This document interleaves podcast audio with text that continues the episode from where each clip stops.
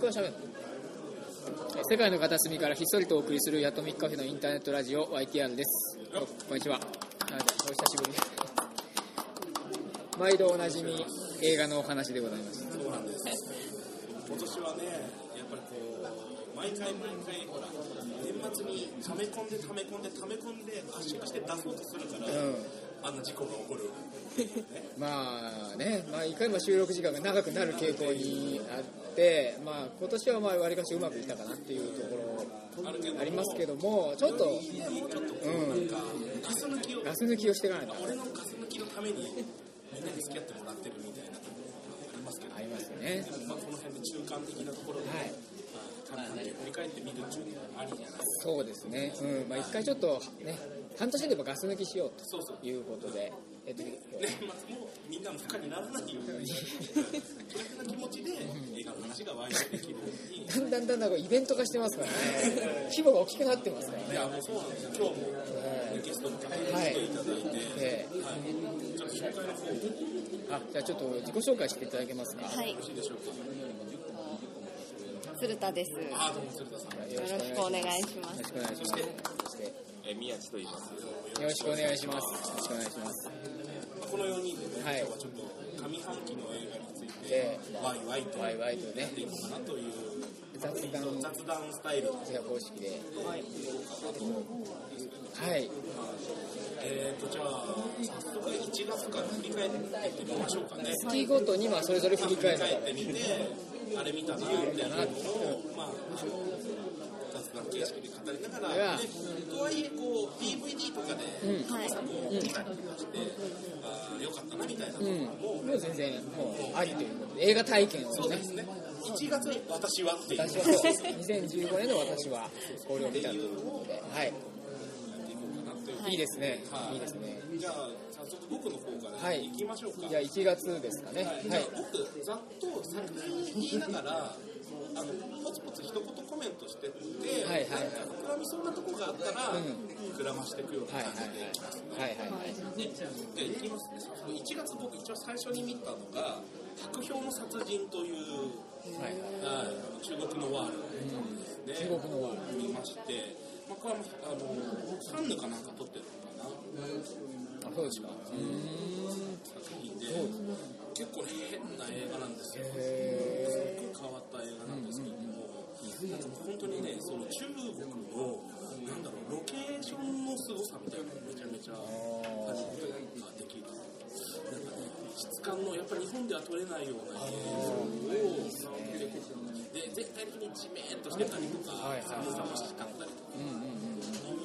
が、はいはい。ものすごくね、なんかこう、見た怖いもの見たさ、感をすごい、なるほどね。はいはい。はいあー中国の映画ってちょっとい馴染みがなくていいよね、まあ、意外に資本は入ってるけどね。資本そういうビッグバジェットとものとはまたちょっと違違うう感じ感じでね。いいですねえ怖い系ですか？ちょっとねあのまあとある殺人事件をめぐって、まあ、ある元刑事と、はいはい。こう、まあ、ファム・ファタルと言われてる、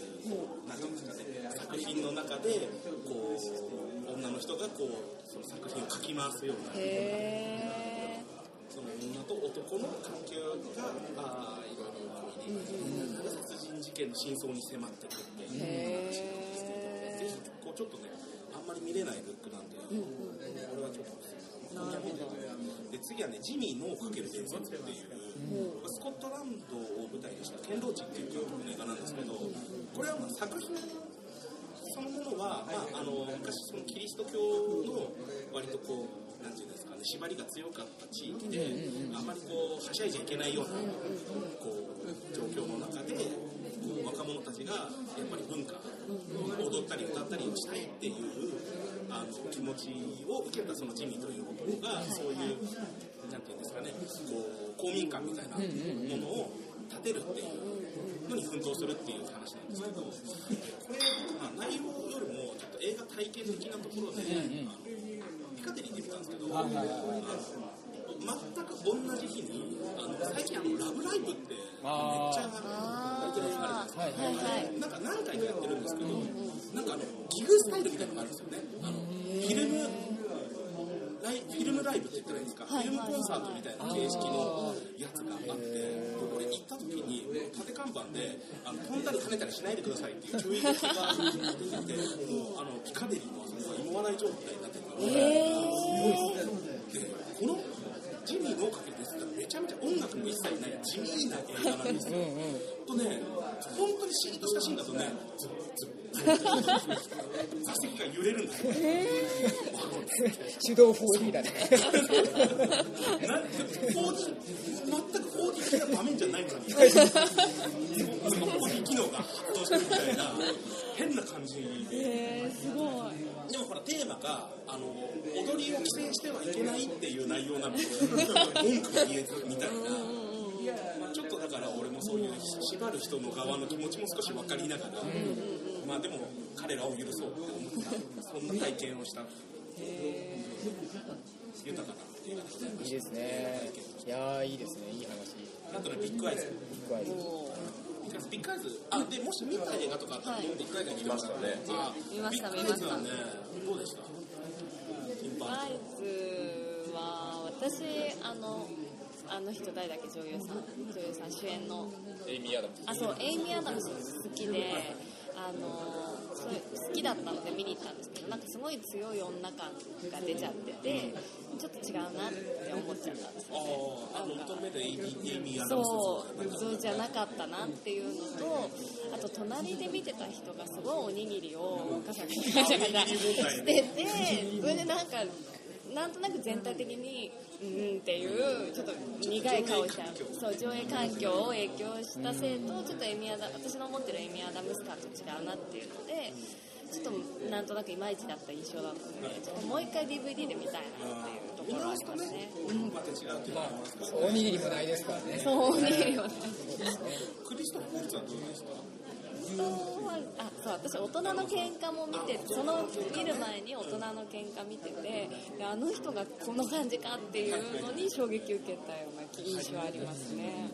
あの大人の喧嘩の話になっちゃいますがあはい。のゲロは最高あそう最高も大好き。そうそう。あの場でゲロを吐くあのメドウェインってなんていうのあの良さとそうあと私オープニングがすごい好きあエンディングかエンディングのなんかじゃんじゃんじゃんじゃんじゃんじゃんみたいな音楽でエンドロール入る前の終わり方とかあとオープニングかオープニングかオープニングがすごい好きでした子供の風景あそうそうですそうです。公園の子供の風景と音楽となんかシュンって確か字幕が消えるみたいな演出が確かオープニングにあってそれがすごい好きだなって思ってます本編と全然関係ないっていう。ねそういうとこいいよね。そう。このやっぱ1月の話なんで。あのね半年も経つとそんな感じ。です今何が残るかいう。そうシュンってい。うのがい。い。なってい。う記憶はすごい。残ってます皆さんご覧になりましたはい。見ましたけどまああんまりそうですねクリストフ・バルツは良か？ったなって思うんですけど映画として面白か？ったか？ってい。うとなんか？ちょっと期待してたのとはちょっと期待外れじゃない。ですけど感じですかねとりあえずはこんな感じですこんな感じで次はお見送りの作法お見送りの作法はこれご存知ですかこれ。結構話題になってその単管系で結はいはい構あの今年のスマッシュヒットでへこれはね。面白かったですよあのなんか男の人はこんなジャケみたいなまさこれこれこれそうですね。ああそうですね。それあの見てないですけどジャケのなんか印象は残ってますね。そう役人が主人公なんで、まあ、あの公務員なんですけど、主人公はいわゆるその無縁仏をこう送ってあげる、こうや役割の人はないんですであのすごいこの人もあの丁寧な人で、その人が過去どういう人生を送ってきたのか、何が好きだったのかとかを調査して、まあ、その人が喜ぶであろう、こう方法で送ってあげる好きな音楽をかけてあげる。へだけどあのだいぶコストがかかる。のでそうだね。時間もかかるし、もう君の方法はダメだよって言ってクビになっちゃうから。ー。へであのクビになる直前の最後の案件を中心に話が進んでるん。ですけど、これはねもう本当にねものすごいねうわもうこのまま終わるのかっていうね非常に寂しい気持ちでぐーっといくんですけど、本当に最後のラストカットでふっとひっくり返すへえこれがね本当にあの度肝を抜かれた。あちょっと見たい見たいですね。邦画ですか？あこれね洋画あ洋画。へえ見たいですね。洋画でもお見送りってするんですねそう見送りがあのこれ現代はスティルライフって言ってあー。全然お見送りとか関係ないんですけどあかんあ日本やっぱりこうなんか送り人的な何かをちょっと重ねなるほど。あなるほどなるほど。狙いがあるないですね。そうかそうかで、えー、っとね、1月あと見たのがね、カノっていう 3・ 1海の向こうの甲子園という舞台がついてるんですけど、はい、監督がもうセデックバレーあの武者事件という台湾で起こった、はい、その原湾人と呼ばれてたその原住民族と日本軍との構想を描いた、はい映画の監督がやっるんですけどこれがあの裏表になってるというか。うんいわゆるこう日本人と台湾人の関係の、まあ、負の側面を描いたのがあのセデック・バレだとしたらこの「カノ」っていうのはその、まあ、その中でもその歴史の中でもこんな日本人と台湾人の心の交流もあったという、あの洋のプラスの側面をあの映画化してるんですね。でその台湾にあの移住してる日本人の、えー、と元その高校野球指導者が、あの台湾の、えー野球チームの監督になるんですね、で当時その甲子園台湾からも出場してたりしてで、まあ、あのすごい弱かったんですけどその監督がもう強くしていて甲子園で、まあ、台湾のチームが奇跡を起こすと。へでもう一番のポイントはその現地で採用したそのキャストたち、あの台湾人のキャストたちのあの萌え日本語って言ったらいいですか、あのいわゆるこう韓流スターが日本語喋ると ちょっと可愛くなあってーそうですみんなおばちゃんたちが燃えちゃう現象あるじゃないですか。ありますねあれみたいな感じ。チャンドンゴン効果ねチャンドンゴン効果あなたが聞いた方が萌えポイントが満載の映画えそれ日本語でやってるんですか？それ日本語でやってるんですへえすごい。すごいね。それまたちょっと。もちろん字幕野球を教えてくださいみたいな感満載のでもめちゃめちゃ本当にあのなんてでしょうあのルーキーズみたいな、お前らもうとに超えてるだろうみたいなおじさんが高校野球やってるのと違って本当に少年があのやりきてるんでみずみずしさが半端じゃないですねぜひこれはちょっと楽しみえちょっと見てみたい1月はね、まだ結構あるな。ちょっとサクサクいきますね。ごめんなさいね。いえいえ激戦ハードファイトって。これはね、格闘ものです。でこれものすごい熱いんで、でも格闘技好きなんですけど、このね、ファンタジーとリアルの結構いい感じの中間をいってる感じなんですよ。バトルっていうその試合のシーンが。あの、もちろんうまくできてる。ぜひこれ、まあ、であのストーリー的にも結構そのなんですかね。割とこう社会とうまく馴染めないようなやつらが付き合いながらこう家族を形成していくような、はい。はいはい中心に話があって試合もあってっていう感じなんであのぜひその興味ない人でも楽しめる。でえーエクソダス神というあこれはね、うんリドリー・スコットだったなっていう感じで以上です。あなるほどあと面白かったのはね新聞芸能だとこの世で俺だけ僕だけっていうこの世で俺僕だけっていう俺マキタ僕だけスポーツと池松壮亮が主演のこれ低予算映画なんですけどこれはなかなかね良かったんですこれは何のどういう映画なのこれねあの赤ちゃんあのマキタスポーツがあの嫌なことがあって会社でわーってなっちゃって車泥棒を働くんですよ。突発的に。そしたらそこに赤ちゃんが乗っててあでその赤ちゃんを持ち主に返そうと思ったら実はその人の赤ちゃんではないってことが分かってきて、へっていう、まあ、ちょっとなんていうんですかね、まあ、あの謎解き物的な感じと、まあ、そのサスペンスと、まあ、追って追われてのチェイス劇みたいな感じの映画なんですよね。でなんかそのなんていうのテーマ的にはその、まあ、池松壮亮不良であの社会からはぐれててで、まあ、スポーツがまあまり役に立ってなくてみたいな感じでもいわゆるこうメインストリームに乗れてないってこともこうものすごい電気的になんていうんですか間違ったことが行われようとしてるっていうところに立たされちゃって、はいはいはいでどうするかっていうこんな無の無力な人間が、圧倒的なこう理不尽な状況に立たされた時に正義をなせるのかっていう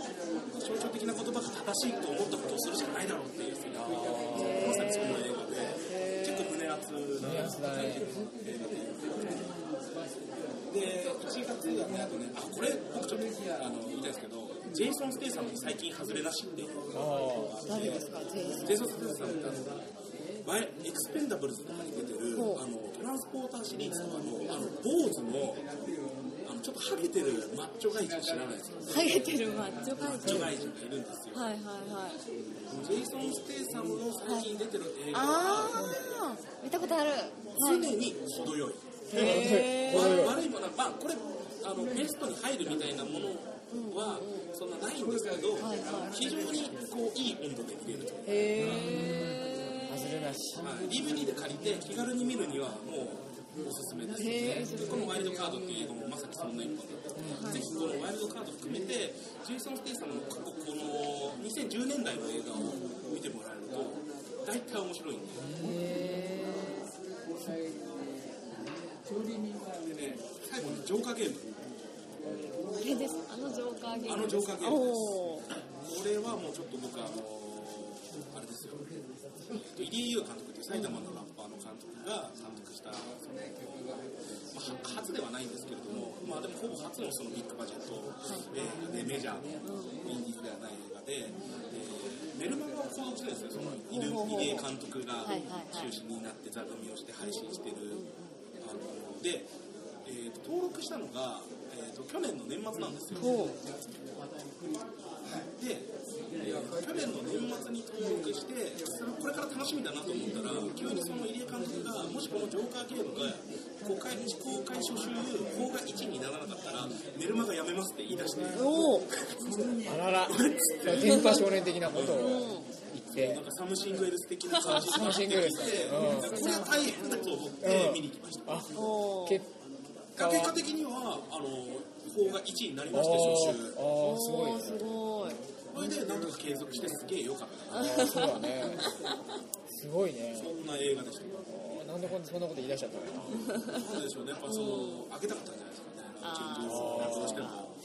映画自体はどうだった？んですか映画自体はねまああのね正直言うと結構その聞いてて前情報をどういう風に作ったとか、うん。どういうことを目指したとか、でやっぱスパイものなんで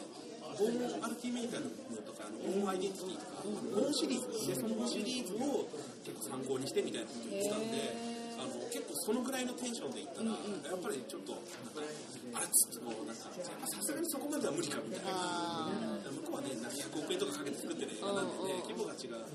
できることできないことあるからしょうがないとは思うんですけど、ちょっとあの落差にってこう思ってしまったというところは正直なるほどあるんですけど、まあ、そうじゃなく見たら、もしかしたら面白かったかもしれないので、まあ、ちょっとぜひ DVD でももう一回見たいなとそうですね、いう気がします。まあ、監督も聞いてるかもしれないです絶対聞いてない。意外に聞いてんだよ怖いんだよ、